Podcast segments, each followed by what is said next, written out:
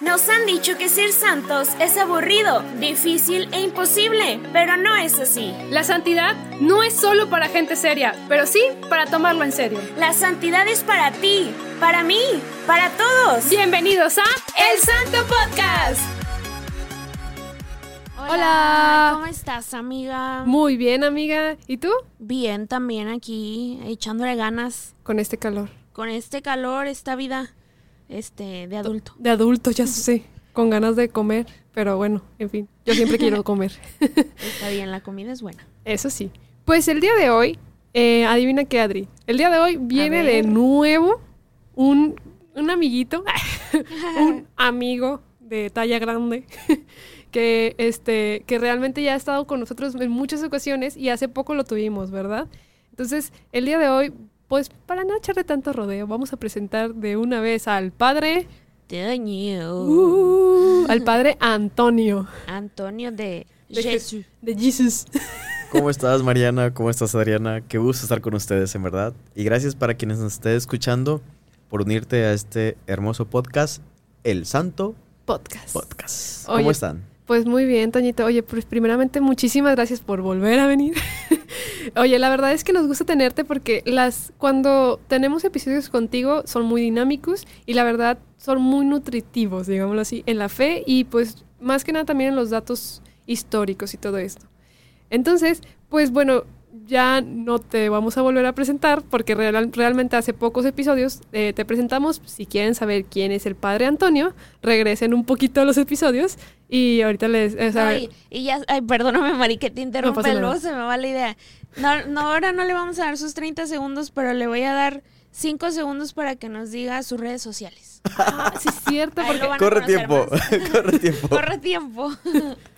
Te invito a que me sigas en arroba antonio punto de, no, arroba padre antonio punto de Jesús en Instagram, que es donde estoy más presente. Las demás redes ya, la verdad, no me da tiempo para eso. Listo. Oye, que de hecho ya tampoco te hemos visto por Ilumina, Toñito. En verdad, eh, mi familia me ilumina más eh, solamente como la materia oscura, eh, tras bambalinas, algunos consejos, Exacto. algunos tips, pero no me comprometo mucho por mi dinámica de estudio. Entonces, es, acuérdense que en la iglesia el mejor método para reflejar a Jesús es la obediencia. Entonces me toca ahorita vivir esta experiencia con mucha alegría de estudio y por eso estas colaboraciones son valiosas para mí. Es, y muy, muy valiosas también para nosotras, de- definitivamente, amigo. Así es. Porque realmente el día de hoy teníamos que tener un sacerdote para poder hablar de este santo, este gran santo que la verdad mucha gente piensa que son dos santos, pero realmente es uno. Porque, dato curioso, pues le decimos de dos formas diferentes, ¿verdad? Así es. Entonces lo presentamos por su nombre y luego ya decimos como su alias, digámoslo así. Ok. ¿Te parece? Y él se llama Trum, San Juan María Vianney, alias. El santo, santo cura, cura de, de Ars. Excelente. Sí, pues hoy vamos a hablar de él, el patrono de los sacerdotes. Y pues viene el sacerdote Antonio de, de Je- Jesús. de Jesús De Jesús. para platicarnos un poco de él. ¿Sabían ustedes que cuando ingresé al seminario era 4 de agosto, día en que celebramos al Santo Cura de Ars? Mira. No manches. ¿Qué tal? Él iba, él iba tomando como quizás la mano de nosotros, de quienes nos hemos dejado formar, y es un gran modelo para nosotros. Fra- eh, San Juan María Vianney, Santo Cura de Ars, tiene una frase muy bonita, pero no solamente por lo que, como suena, ¿no? Sino lo que contiene. Dice, si comprendiéramos bien lo que es un sacerdote en la tierra, moriríamos, no de miedo, sino de amor. Sí. Y él habla por la presencia de Jesús que no nos abandona, porque él comprende que el sacerdote es la presencia de Jesús que no nos abandona y que camina con nosotros. Entonces, gracias por la invitación. Para mí es un honor hablar de este gran santo que para nosotros es patrono y modelo. Exacto, y la verdad es que es el santo que deberíamos de orar muchísimo para, para que nuestros sacerdotes sean un, un ejemplo y un modelo para nosotros, ¿verdad? Santos y- sacerdotes. Santos sacerdotes, por favor. Y pues bueno, vamos a comenzar. Amiga, ¿me ayudas a comenzar? Sí, vámonos a irnos, no, no que nos vayamos a ir rápido intencionalmente, sino que la vida de él este, nos, nos permite hablar un poquito resumido. Y él nace el 8 de mayo de 1786 en un- una comuna que se llama Dardilly. O eh, ahorita es, es una comuna, una región cerca de Lyon que está en la ciudad, en la ciudad, en el país de. Francia. Ay, no, qué terror. En el país de Francia, allá en las Europas. Eh, nace, nace, ¿verdad? El 8 de mayo fue cuidador de ovejas, fue un niño de campo, un joven de campo y lamentablemente le toca vivir una etapa terrible para Francia que fue la Revolución Francesa. Una época donde hubo muchísima persecución de cristianos, muchísimo ataque contra la fe, contra, eh, pues sí, lo, lo que se creía, lo que se predicaba por parte de los cristianos. Y a él, pues ni modo, le tocó estar ahí en medio. Incluso fue, um, ¿cómo se dice? Eh, mm, le tocó bola negra, bola blanca, ¿o cómo es? Ah, para ¿En cuestión marchar de- como, como que- militar? militar. Sí, le tocó, le tocó que lo eligieran para, para pues defender a su país, ¿verdad? Ya obviamente cuando estaba más grande, no crean que recién nacido. Ya mm, eh, como soldado, se le puede decir. Mucho, mucho después, exacto. Sí, ya, Ajá. ya cuando era mucho más grande le tocó estar defendiendo a su país, defendiendo a su nación. Bueno, casi le tocó. Casi le toca, casi, le toca. le Se salvó. Porque él, a los tres años que nace es cuando se desata, se, se detona la Revolución Francesa. Dura 10 años, de 1789 a, 19 al 1799. Y lo que sucede en esta revolución es el cambio de la estructura política de la monarquía a la república, pero también toda la dinámica inclusive de pensamiento y social. Entonces, él le toca vivir en esta, en esta experiencia, son sus primeros años, y obviamente lo va, lo va a marcar, que también lo va a arrojar junto con su familia a una dinámica un poco de autoridad de, de una vida de campo. Su familia, por ejemplo, bueno, no sé si sabían, eh, son agricultores y por eso él eh, mucho tiempo, como se dedica a trabajar, eh, a los 17 años todavía era analfabeta, pero Sí. con mucha piedad. O sea, su familia se refugia en la fe y en el trabajo. Entonces él a los 17 años todavía tenía cierto analfabetismo, pero una piedad fuerte. Y algo bien interesante, querida Mariana, querida Adriana, es que esto va a marcar su vida. La agricultura, para quien está escuchándonos, a lo mejor alguno de ustedes tiene familiares o tienen eh, alguna dinámica de eh, en su, en su, pues sí, válgame la redundancia, en su familia, la paciencia de Sí. sembrar, de De esperar, exacto, la cosecha. Esto es fundamental en la vida de el santo cura de Ars. Oye, ¿y por qué le decimos el santo cura de Ars? Tan, tan, tan. ¿Cómo ven? Si para llegar a Ars junto con él, investigamos cómo él llega a ser ordenado sacerdote. A ¿Cómo ver, fue su primer llamado, ¿cómo digamos? Fue, ajá, ¿Cómo su, fue su primer llamado? su llamado y cómo fue que él como que dijo, ah, caray, a ver, esto, esta persona que es, es un sacerdote y qué hace un sacerdote, o sea, de, de dónde viene, a dónde va un sacerdote, ¿no? Bueno, como él vive sus primeras etapas eh, como ni bueno, siendo un niño, en medio de la Revolución Francesa, como bien dijiste, eh, Adriana, la persecución de la iglesia provocaba que algunos sacerdotes actuaran clandestinamente. Ajá. Entonces, a- él recibe la reconciliación, eh, ahora sí que en un campo, Sí. y en una misa clandestina realiza Fue su primera Su comunión. primera comunión. Entonces, De hecho, creo que fue a los 17 años, ¿no? Más Exacto. o menos. Exacto. grande, sí. entonces él empieza a vivir eh, o conocer de los sacerdotes que arriesgan su vida porque se mantenga la fe. Wow. Y eso es algo muy interesante porque a la pregunta, oye, ¿y cómo, y cómo él eh, conoce o, o empieza a, a- a distinguir la vida consagrada? Pues en estos sacerdotes que se arriesgaban para que la gente no estuviera sin sus sacramentos. Y los veía como, ay María, Perdón, te perdón, perdón, interrumpí no como nada. 70 veces. Los veía como superhéroes, ¿no? O sea, Así viene es. de nuevo el multiverso, Marvel, Tan, tan, tan. católico, donde, no sé, a lo mejor eran como Ant-Man, se convertían en hormiguitas los sacerdotes para que no O los el hombre atraparan. invisible, no. la- Bueno, no, la- ándale, el en hombre invisible. ¿Qué o tal? una cosa Si así. ponemos a Harry Potter, se ponía la cabra, la, la cabra, la capa. También, bueno, como estamos en un ambiente rural, las cabras también servían. Era una, una capa de cabra. Era una capa, eh, estaba fina. Y luego, se- pero era invisible, pues, o sea, la capa de invisibilidad. Eso, exactamente. Qué oso. amiga. No te aguanto, Perfectamente. No se puede contigo. Era fina, era fina. Era, era cabra francesa. Era, ajá, era Cabra francesa. ¿Quién, quién tiene No tela de cabra francesa? Nadie. No, No, más ellos. Era exacto, muy bien. Pues entonces se mimetizaban así los padres y acudían al auxilio de las almas cristianas. Sí. Entonces es lo. es- no puedo ya. Es lo que recibe San Juan María Vianney cuando era pequeño y, como dices, eran superhéroes, ¿no? El sacerdote era superhéroe. Imagínense también, aquí para quien está escuchando, y es importante, por eso para nosotros es un, es un ejemplo, para los sacerdotes, probablemente estos sacerdotes acudían y atendían a las personas que en el camino iban muriendo Claro. porque estamos en medio de la revolución. Entonces, eso lo vio él de niño.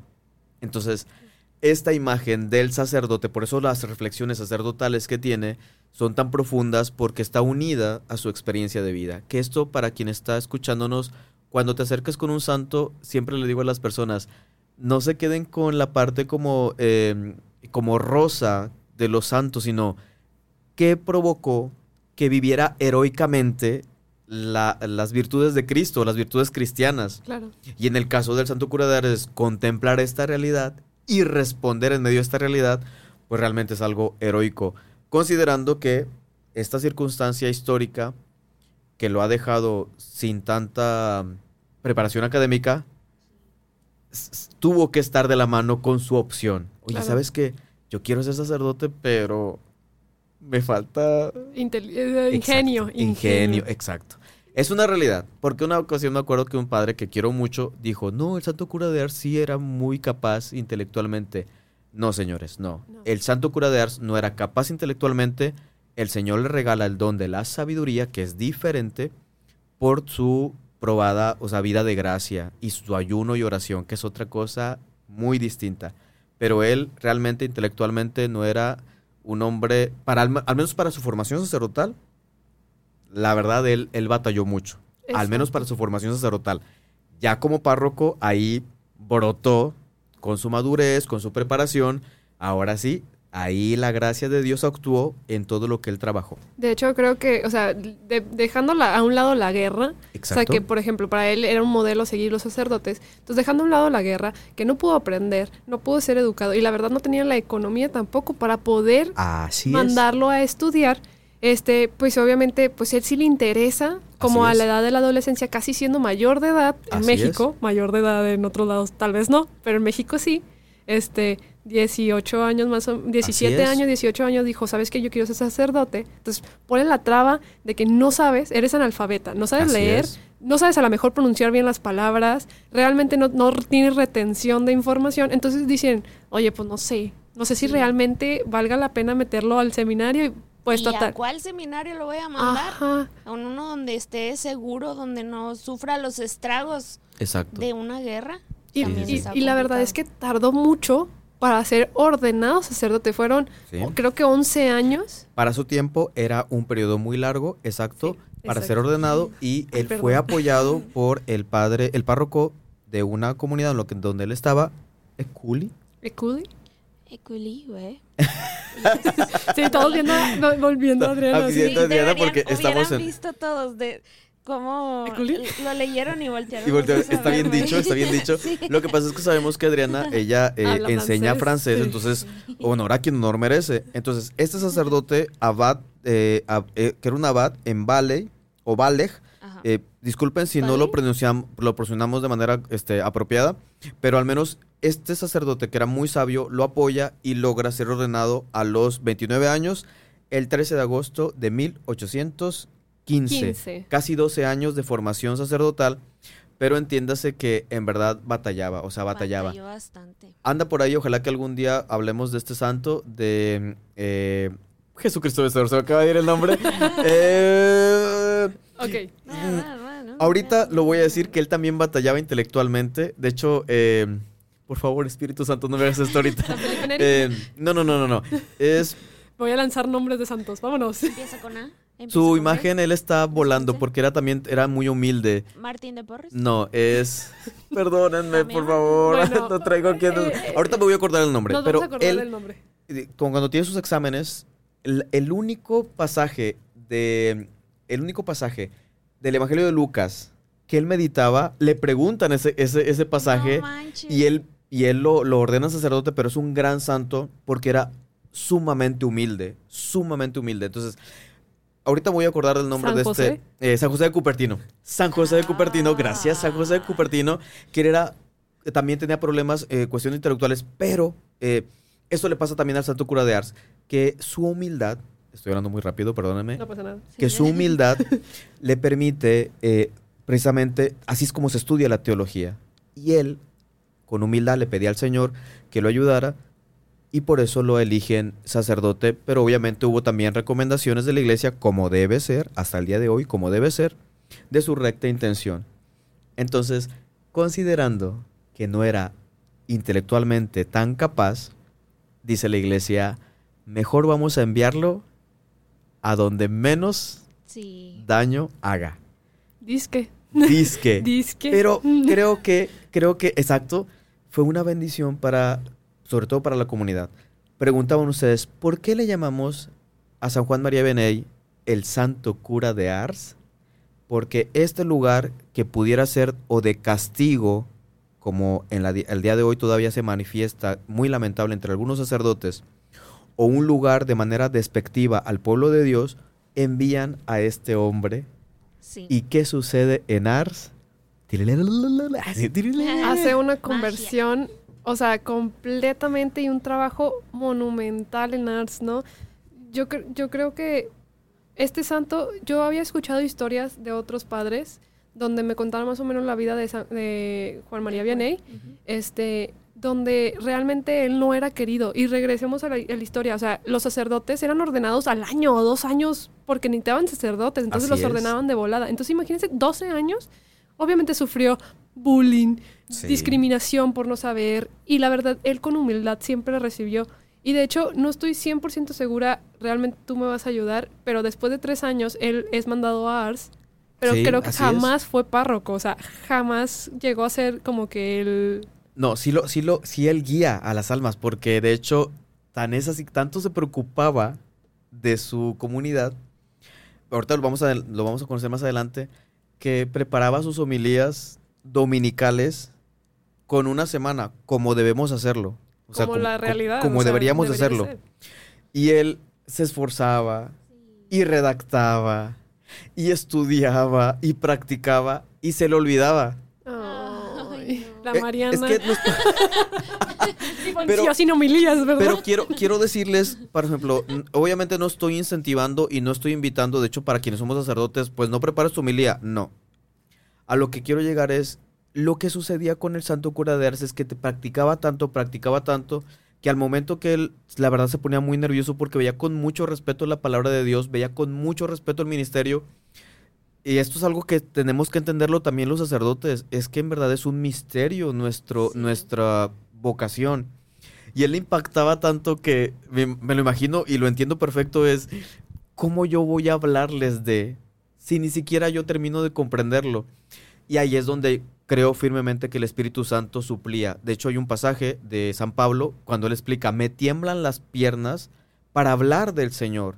Entonces, este mismo fenómeno quiero pensar que le pasaba a San Juan María Vianney y lo que hacía el Espíritu Santo es, sí, ya sé que tú no puedes, pero mi gracia te baste, como le dirían a San Pablo. Y comenzaba a predicar. Y dicen que tardaba, tardaba, pero de esas veces cuando su homilía, por favor, queridos hermanos sacerdotes, no todas las homilías son, Saludos son de Ramón. santidad. Lo quiero demasiado, padre. En lo adoro. otras parroquias. en Lo adoro- lo otras adoro, Padre Ramón. Lo adoro. En la mía no. Pero En él, mía pero qué fuerte, en qué fuerte. ninguna, en ninguna. Pero él cuando hablaba convertía corazones. Entonces, algo que pasaba que caracterizó las, las homilías del santo cura de Ars era que concluía la celebración, pasaba cierto tiempo Y al final la gente, padre, me confiesa. Ah, sí. Padre, me confiesa. Entonces, es- esto es algo para quien está escuchando. Si tú- te ha sucedido que escuchas una homilía y de repente es, necesito confesarme, es que el Espíritu Santo actúa a través de ese sacerdote. Y por eso hay que orar mucho por nosotros sacerdotes. Porque también en medio de nuestras limitaciones, la verdad, muchas veces con bastante humildad, y yo me atrevo a decir por la mayoría de mis hermanos, con mucho respeto int- intentamos hacerlo, ¿no? Y es lo que le pasaba al santo cura de Ars. Entonces sus homilías eran un poco largas porque estaba el pobre nervioso, porque se le había olvidado su preparación, pero brotaba esta, pues este don de la conversión. Sí. Y son de los primeros milagros que realiza el santo cura de Ars, que es el de la conversión a través de los sacramentos en Ars. En Ars. Sí, no, y dicen que, que en Ars estaban como muchos, muchas cantinas, Así muchos es. bares, muchos lugares que les llaman de mala muerte. eh, y se dice que al final de su, de su apostolado, de su vida ya, ¿qué, qué habrá pasado ahí? ¿Cuántos años? ¿Unos 40? Él va a vivir hasta, permítame tantito, él muere en 1859 y nació en 1786, casi... Son como 70 y como algo, 70 y tantos años, ¿verdad? exacto. Y estuvo ahí unos... A los 73 años. 45. Muere a los 73 años. Sí, ajá. Sí, cuarenta y tantos ¿verdad? años. cuarenta y tantos años eh, en los que pues sí y fue fue haciendo conversiones primero en- bueno no sé si primero pero sí a la par eh, la conversión del pueblo de Ars Así verdad es. que les digo que era un lugar de, de cantinas de no sé si la palabra tuburio esté correcta pero También. o sea de, de ese estilo de, de, De vida. negocios Ujú. de comercios que había en De ese giros. momento ándale sí este a lo largo de 45 años se dice que hubo o sea que quedó como que una cantina De hecho, de todas las que había cuando llega el santo cura de Ars a esta comunidad, como decía hace rato también Mariana, porque la verdad no, no lo quería, no era bien apreciado, sí era una comunidad de 230 personas. Según históricamente Ah, sí. era la comunidad, era pequeña, sí pero tenía estos vicios. sí Y sí. él poco a poco fue, junto con sus homilías, junto con su testimonio, con su tiempo de confesión, porque ahorita vamos a hablar del tiempo que le dedicaba a la confesión, fue transformando esta realidad. Y por eso para quien esté escuchando este podcast y conoces a un sacerdote, envíaselo. Sí Envíaselo para que conozca la vida del Santo Cura de Ars y recuerde lo importante, Que es en la verdad, que es la confesión. confesión. Y por importante la confesión nos referimos a, no es una hora en el horario parroquial, sino es cuando la gente lo necesite. Esto es importantísimo, hermanos sacerdotes. Cuando la gente lo necesite, van a decir, ay, Padre Toñito, pues sí, porque tú no es nuestra vida. Es nuestra vida, es nuestra opción vocacional. Pero también está de por medio la santidad de una persona Claro. está de por medio la santidad de una persona, está de por medio su vida sacramental, está de por medio su familia, está de por medio su trabajo. ¿Cuánto pudiéramos hacer con esos minutos para entregarle a, a- bueno, a un fiel que necesita la misericordia de Dios? Claro. Esto es lo que al Santo Cura de Ars más, yo creo que más lo cristificó. Clavarse en el confesionario. Y, y sabes, Toñito, híjole, también es un llamado para los feligreses. O sea, si tenemos el tiempo de hacerlo y, y tenemos el tiempo de ir a confesarnos, Aprovechar. aprovecharlo tal cual y no hacerlo como que a la, a la última hora, por ejemplo, que a esas veces que vamos a unas bodas y que somos padrín y lo, lo dejamos a la última boda. No, o sea, confiésate con tiempo, ¿no? Sí. O Pero- que buscas, ay, otra, Perdón, otra no, vez, dale, dale tú. O, o que no, también nosotros, o sea, que a veces buscamos, la "Ay, es que va a haber confesiones de decanato y yo ya sé que ahí me van a confesar en cinco minutos. Y ay, es que me voy a ir a confesar con este padre porque este me despacha en dos minutos y no me pregunta nada y no me da, ¿sabes? O sea, Sí, no, no, no. también nosotros, o sea, le sacamos la vuelta. Ay, es que le saco la vuelta a ese padre porque me regaña. Pues por algo, o sea, también nosotros eh, no caer en, en ver el sacramento como un, un producto de, ay, mira, es, es que este padre lo da más barato, más rápido y ya, o sea, lo, una gracia, ¿no? Me voy a comprar la gracia rápido ahí, eh, o sea, no, no, no podemos negociar con, con la gracia de Ajá. Dios, ¿no? Y con su perdón. Y aquí está de por medio la presencia de Cristo. De hecho, para, para el sacerdote, la verdad es un momento de, de mucha gracia. Es impresionante cuando eres testigo, se los digo como sacerdote, lo más precioso, como un corazón se siente consolado por la misericordia de Dios. Es hermoso, hermoso, hermoso, hermoso. Ahorita lo, lo platico así, pero es precioso cuando un corazón, un alma, se siente reconfortada por el consuelo, la misericordia de Dios, la ternura, la misericordia de Dios. Para nosotros como sacerdotes, porque así, se llena de sentido nuestro, nuestra entrega, se llena de sentido, vale la pena nuestra opción vocacional. Pero también para el fiel, como dicen ustedes, qué, fun- qué valioso es que, que tu vida eh, es acompañada por Dios. Ajá. Que puede ser que a lo mejor haya errores, que a lo mejor puede ser que haya caídas y, y que humanamente nos alejamos de la voluntad del Señor, pero qué importante es que haces camino con Dios, que eres el Hijo que regresa a los brazos del Padre que te ama. Es lo más precioso, yo creo. Yo creo que la confesión, creo que el cura de Ars nos va a enseñar muchísimo a, a como feligresa saber que realmente vale la pena acercarte a Dios a través de la confesión y como sacerdote realmente buscar el amor y la conversión a los demás, Sí. porque realmente tú eres Cristo en ese momento que estás haciendo que sane el alma de la otra persona, ¿no? Entonces, vamos a ver cómo el cura de Ars, sin, siendo como de forma castigado para los ojos de otras personas, pero para sus ojos era, o sea, lo mejor que le había pasado llegar a Ars.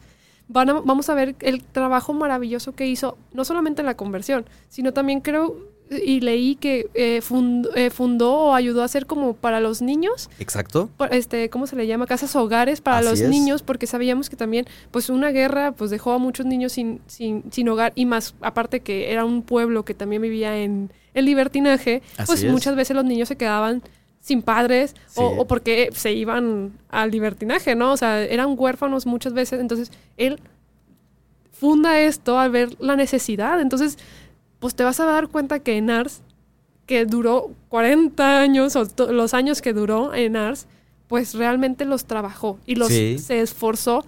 Y híjole, voy a decir algo, pero hay veces que los ay, conozco varios amigos sacerdotes que a veces se quejan porque duran mucho tiempo en una parroquia.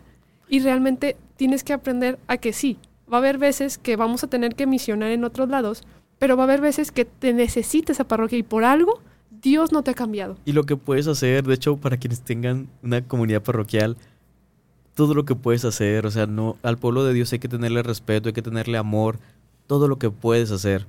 Lo que funda eh, San Juan María Vianney es el Instituto de la Providencia para recibir a huérfanos, visitar enfermos y acudir y atender a las familias más pobres, porque tenemos esta dinámica de una situación política muy tensa para su época también.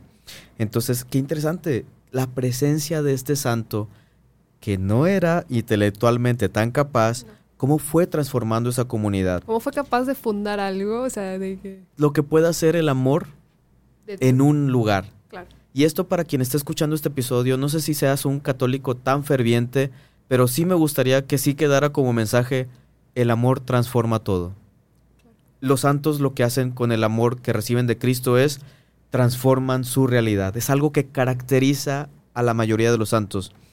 Santo Cura de Ars restaura la iglesia que le tocó, obviamente porque era una comunidad no tan apegada a la fe. Imagínense cómo ha de haber estado ese lugar donde él estaba.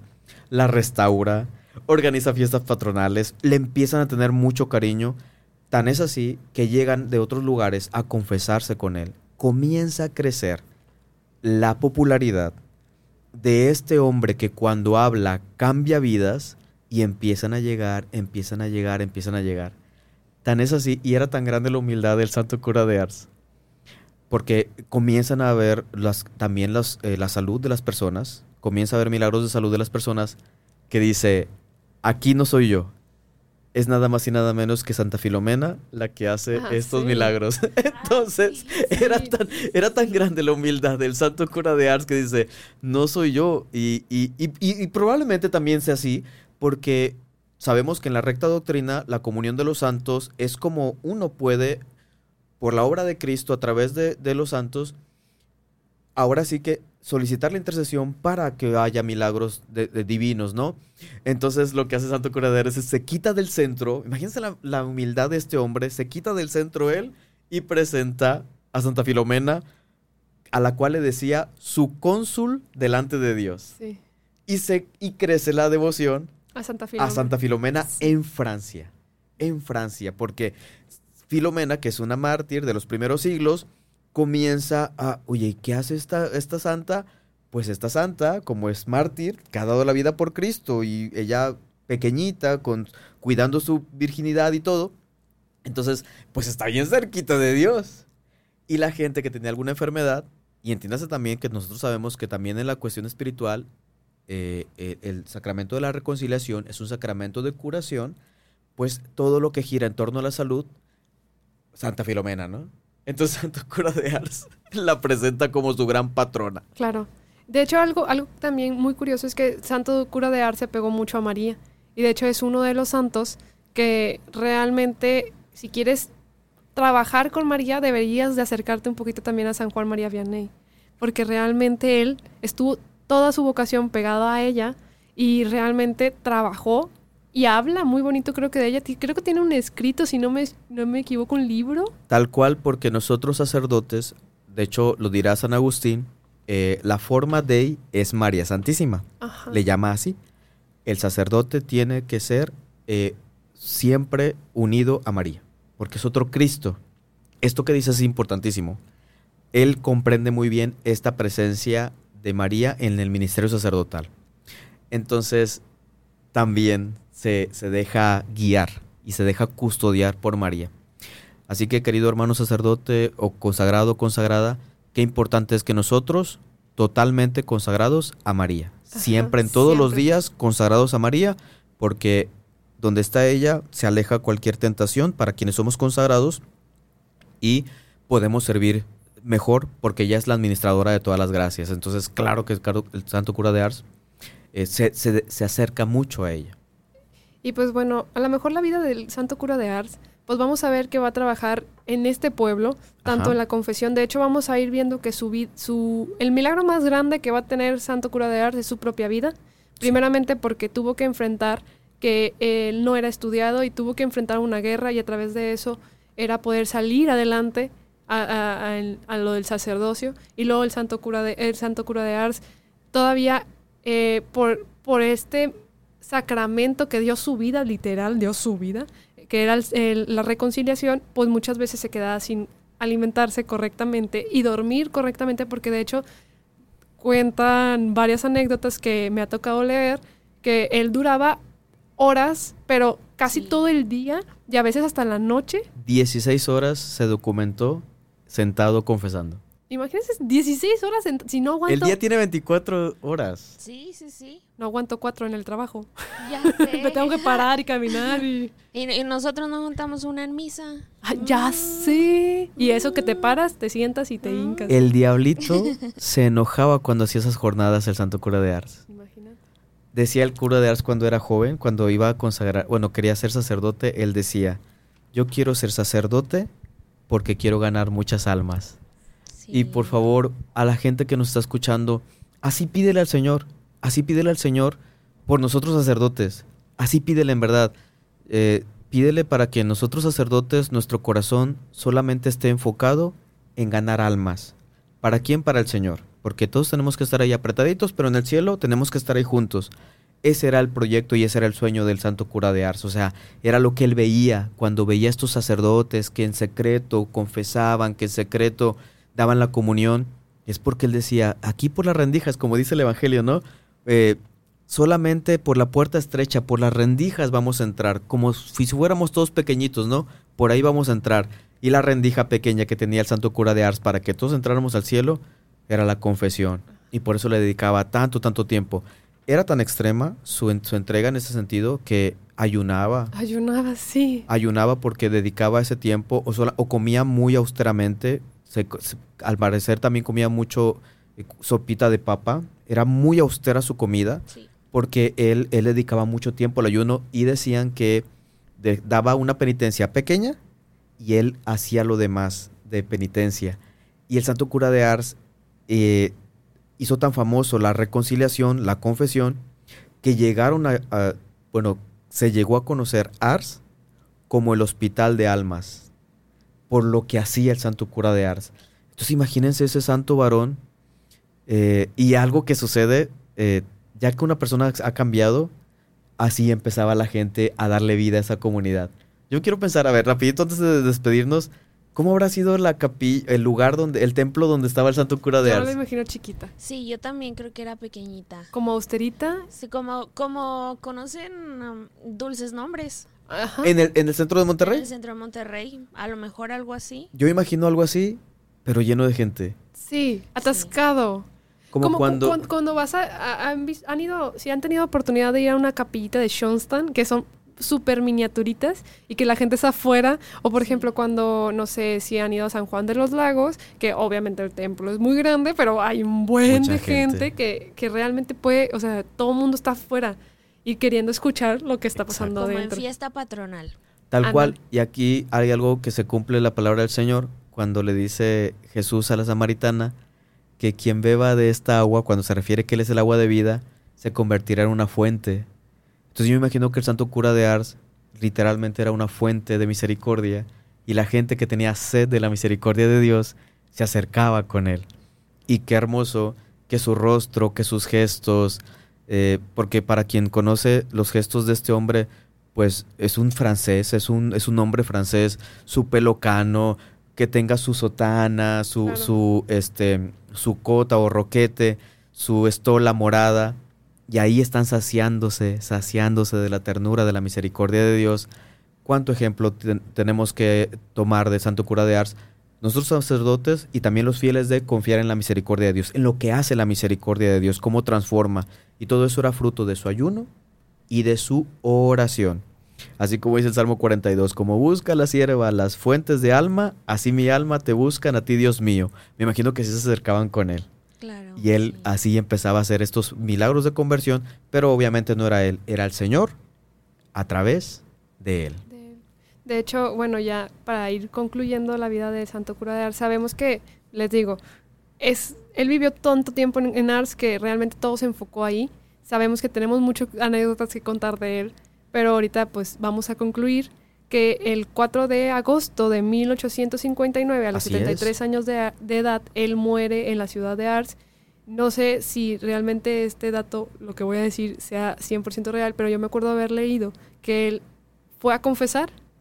O sea, fue todavía ten- Estando est- estando ya, fallecido. ya estando como que en, en tiempo de agonía. Ajá. Estan- en tiempo de agonía, ya ves que hay un tiempo lúcido, Ajá. donde la- o sea, ya estás muy grave y luego tienes un tiempo lúcido y luego ya después Mueres. mueres. Sí. Entonces, él, él estando en tiempo lúcido, fue, confesó, tuvo que terminar de confesar, regresó a su cama, y falleció. murió. Y falleció. Órale. falleció. Sí, un hombre, eh, yo ah, quiero terminar con un comentario. El padre, bueno, Padre Celestial, esto es lo que sucede cuando estudias demasiado. padre Elías, en el seminario, Padre Elías, que falleció, ese hombre, tú llegabas, Padre, ¿me puedes confesar? Sí. Padre, ¿me puedes confesar? Sí. Padre, ¿me puedes confesar? Siempre un sí, sí. Padre, ¿unos jóvenes ocupan confesión? Sí. La pregu para, en verdad, y eso es algo que nos- los sacerdotes tenemos que tatuar en nuestra alma. Cuando alguien dice, me quiero confesar, la respuesta es sí. Es la única. Sí. ¿Qué está de por medio? La salvación de un alma. Qué hermoso esos sacerdotes. Yo conozco varios sacerdotes con ese testimonio. Sí. Mi director espiritual, gracias Padre Martín, cada vez que, que co- confesar, que me dice sí. Es importantísimo que nos acostumbremos como sacerdotes a decir sí a la confesión, sí a la Sagrada Eucaristía. Y yo solamente quiero agregar que él fue beatificado en 1905 por el Papa Pío X y fue canonizado por Pío XI eh, en 1925. Y ya para 1929 fue eh, nombrado patrono de los, de los párrocos y San Juan XXIII dedica una carta para nosotros sacerdotes eh, que se llama Sacerdoti Nostri Primordia y que te recomiendo si eres sacerdote y estás escuchando esta emisión, esta emisión de Santo Podcast, que la volvamos a leer, que la estemos leyendo, releyendo, releyendo, porque es como un método, método para nuestra vida ministerial. Y en este caso fue San Juan XXIII quien redacta esta carta para conmemorar el 50 aniversario de cuando él fue nombrado patrono de los párrocos. Así que qué hermoso tener un testimonio en medio de la iglesia medio de la iglesia. de un sacerdote santo. Perdón, perdóname, amiga. No, no, no. Es maravilloso cómo el Santo Cura de Ars sigue estando presente en la vida de, de cada uno de nosotros y recordar cómo el sacramento de, de la reconciliación es tan importante. Yo me acuerdo mucho de los eventos juveniles que me tocó ir a la, a- de la PJ aquí en la diócesis de Monterrey. Realmente es maravilloso ver a todos, no sé, como 20 sacerdotes sentados en un, en, en- en un campo. Como en un corralito. en un corralito a pleno, en plena sol, con un paragüillas así nomás, así a duras penas, ¿verdad? Exacto. Y viendo cómo, cómo hay una fila de ciento y cacho de muchachos que se quieren confesar y que los sacerdotes todavía dispuestos, sí, y lo todavía siguen llegando más sacerdotes, ¿no? O sea, de que, pues para que sea más rápido. Y la verdad es maravilloso ver esto y realmente qué bendición tenerlos a ustedes para que nos den esta reconciliación. Realmente son una bendición tan grande el poder tener sacerdotes en nuestra vida, tan santos sacerdotes, porque realmente los necesitamos. Son los doctores de- del alma, son el doctor de mi alma realmente. O sea, se dejan amar por Dios y con ese amor nos demuestran a nosotros y nosotros queremos buscar esa, esa reconciliación. Realmente muchísimas gracias por ser sacerdote, Toñito, por decir que sí. Y por todos los sacerdotes y los jóvenes seminaristas.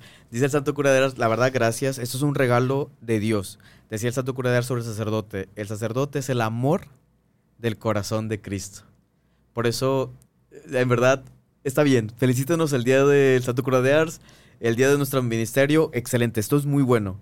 Pero lo que más, más, más nos ayuda como sacerdotes, ora por nosotros y ese sacrificio que, tú ofreces, ese acto de piedad por nuestra santidad, es lo más valioso. Porque si tú oras para que yo sea santo, si yo me llego a santificar, ya por, el, ya por la ordenación, porque ya es la gracia de Cristo que está en nosotros, tú me ayudas a que yo, a que yo te ayude también a ser santo. Sí, Es algo, esto es la literal la comunión de los santos. Así Claro. que si tú tienes un amigo sacerdote o con mucho cariño tu familia quiere un sacerdote, siempre oren por él, su, su- su santo rosario, su comunión, y eso nos hace mucho, mucho bien en la iglesia, en verdad. Sí, oremos por nuestros párrocos también, en lugar de, ay, es que el padre... Tirarles hate. Sí, no, no. Sí. Reza por él y ahí si ves que el padre, pues ni modo. Diosito, te lo, te lo ofrezco y te Sí. pido por él. O sea, no, no es tan complicado. No, ¿verdad? De por cada hate. Eh, tres Eucaristías. Ándale, ándale. ¡Vámonos! O sea, sí, sí. es Sí, una en verdad. excelente idea. Sí, porque detrás de nosotros puede ser que también haya algún alguna problemita que estemos trabajando y lo- la verdad nosotros los cristianos la enseñanza que nos, que nos ha dado Jesús es siempre el amor. Sí. Siempre la única manera de nosotros los cristianos es el amor. No hay otro método. El método de los cristianos es el amor. Y si ves a un sacerdote que necesita precisamente amor, tu oración, tus actos de piedad nos pueden hacer bastante, bastante bien. Excelente, padre. Pues muchas gracias por acompañarnos ahora con este precioso, precioso santo. Eh, le tengo mucho cariño a, los dos, al santo y a usted. Y pues nada, ya, ya terminamos. Eh, quien quiera visitar los restos del cura de Ars, así súper fácil, nada más hay que viajar a Francia, Claro. a la ciudad de Ars, aquí a la vuelta de la esquina. Y ahí está su cuerpo incorrupto, si no me equivoco. No está en un relicario y parte está incorrupto, así es. incorrupta. Y pues, o sea, ya para, para terminar, si mal lo recuerdo, este episodio sale, sale el 5 de agosto, entonces fue el- su celebración el día de ayer. Y por otro lado, recordarles que este sábado es Hechos 29. 29. Así que para los que no han, bueno, ya debieron haber comprado sus entradas para este Sí. tiempo, entonces, pues, pues para que se animen a que tenemos que, que seguir evangelizando y proclamando al Señor, ¿verdad? Y pues bueno, este, terminamos. Eh, terminamos con una oración, Toñito, y Claro luego sí. decimos la jaculatoria de los sacerdotes. ¿Qué opinas, amiga? Excelente. E- esa, tú te lo sabes, ¿verdad? Sí. Perfecto, excelente, muy bien. Bueno, igual como en la otra ocasión que te cité a, a San Antonio de Padua, me gustaría que igual, imagina, vamos a imaginarnos a este hombre eh, con su sotana negra, con su roquete y con una estola morada en su cuello. Y lo estás observando y la gente está haciendo fila para que sea escuchada, para que sea atendida. Y nosotros también estamos ahí.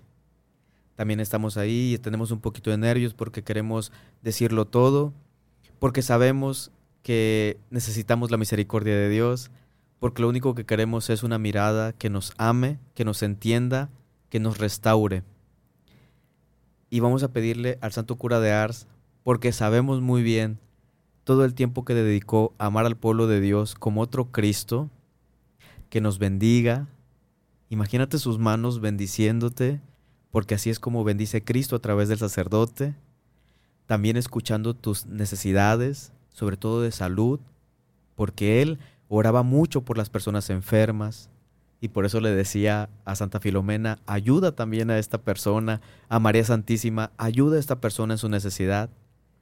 Y ahora vamos a pedirle que nos permita, con su oración y fruto de su consagración, que nunca nos falte la misericordia de Cristo en nuestra vida, la misericordia del Padre y la presencia del Espíritu Santo.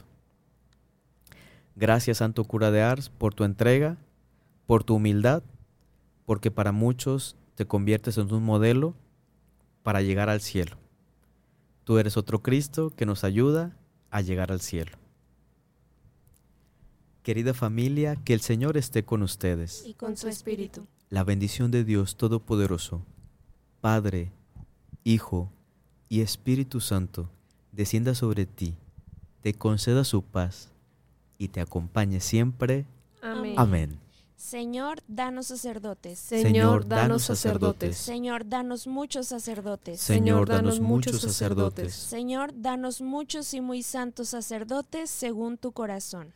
Señor, danos muchos y muy santos sacerdotes según tu corazón. San Juan María Vianney, Ruega por nosotros. santos y santas de Dios. Rueguen por nosotros. Adiós. Gracias, Padre Toño. Nos vemos.